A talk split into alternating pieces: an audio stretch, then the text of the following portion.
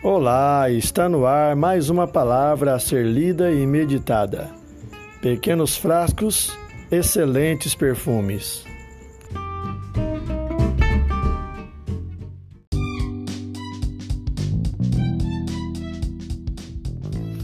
Ok, povo de Deus, a partir de agora nós vamos meditar na palavra de Deus. E dessa feita nós estamos no livro de 1 Samuel, no capítulo de número 13. Pegue a Bíblia e eu te aguardo.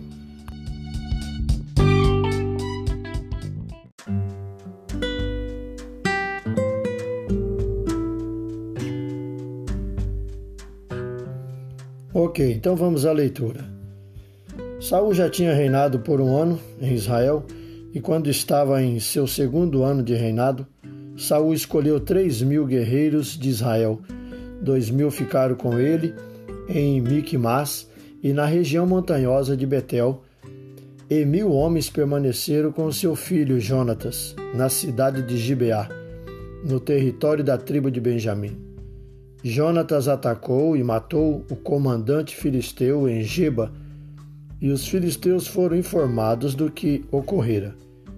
Então Saul mandou tocar o chofar, a trombeta, conclamando o povo à guerra. Que ouçam todos os hebreus. Então todo Israel ouviu a notícia de que Saul havia atacado o povo dos filisteus, transformando Israel em um mau cheiro perante o ódio do povo filisteu em relação aos israelitas.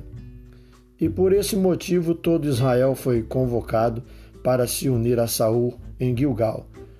Os filisteus se ajuntaram para lutar contra os israelitas com 30 mil carros, 6 mil cavaleiros e um exército de guerreiros tão numerosos como a areia das praias do mar. Eles subiram e acamparam em Miquimás, ao oriente, a leste de Bet-Aven.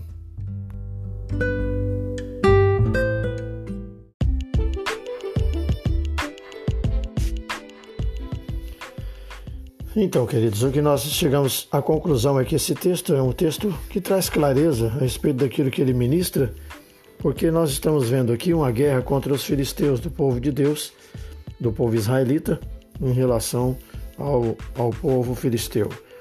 E encontramos Saul no teu, seu terceiro ano, melhor, o seu segundo ano de reinado.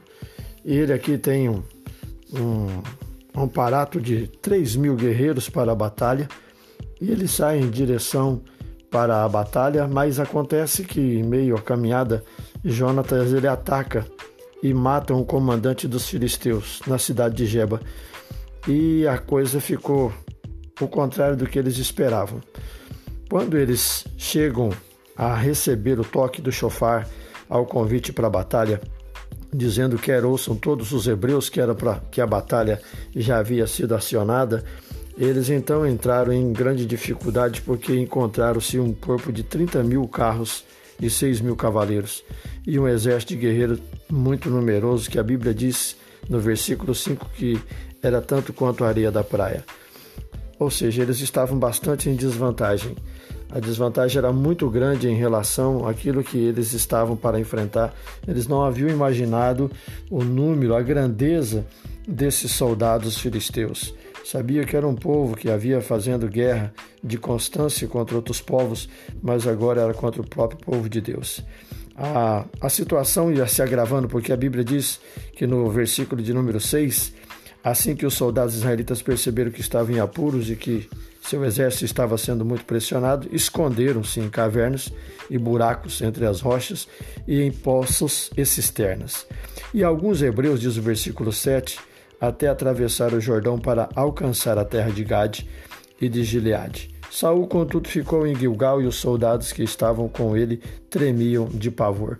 Veja a situação em que encontram esses soldados aqui israelitas é, temendo de medo pela situação que eles tinham que encarar uma grande guarnição de soldados e que os olhos deles podiam ver isso, era uma coisa terrível, era, era avassaladora, a derrota seria muito grande, assim, olhando aos olhos carnais, é, o povo seria atrocidado, seriam destruídos inteiramente, não sobraria nada deles, né?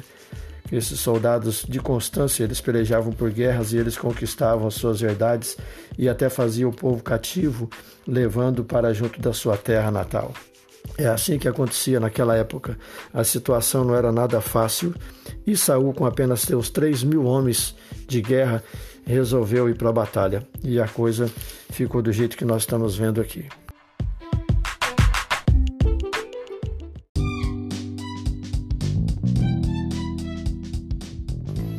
Que nos deixa ciente aqui, queridos, como revelação também da palavra de Deus, é que nós não precisamos ficar em meia batalha de braços cruzados, porque Deus, ele de fato, ele guerreia por nós, mas nós precisamos excitar a guerra.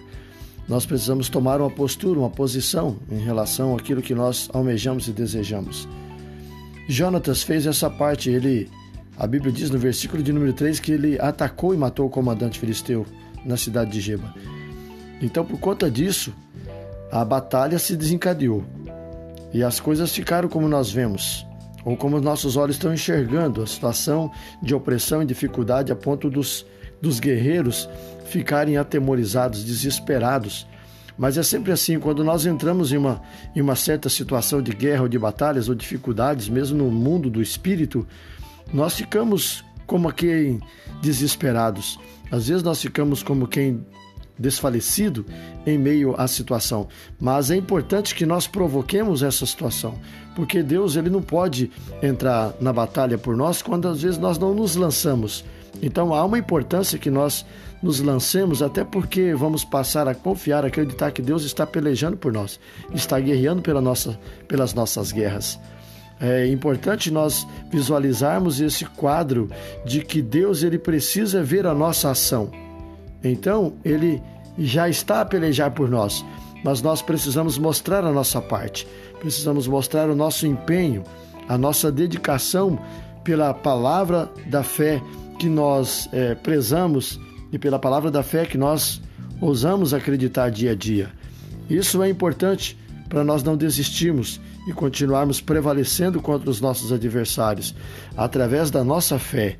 Por isso, na palavra reveladora, nós precisamos nos lançar.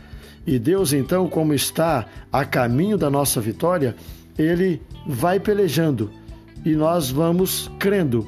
Então a vitória vai sucedendo na medida que nós vamos avançando. Foi o que Jonatas fez. Se ele não fizesse isso, talvez a batalha não seria ganha. Ele se lança, então nós vemos Deus trabalhando por intermédio da ação dele.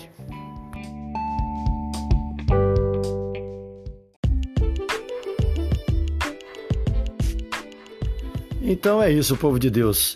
Quero agradecer aqui por você ter permanecido até então ouvindo esse primeiro podcast a respeito da nossa ação e atitude em meio à batalha e dificuldade, porque Deus com certeza peleja por nós, é só nós cremos, enfrentarmos essa, esse desconforto realmente da batalha, nós precisamos dar as caras para que Deus possa mostrar que por intermédio do seu braço forte nós vamos vencendo as batalhas, ok? Deixar meu sincero agradecimento, meu abraço para você, querido, querida, que esteve até esse presente momento ouvindo esse podcast para edificação espiritual.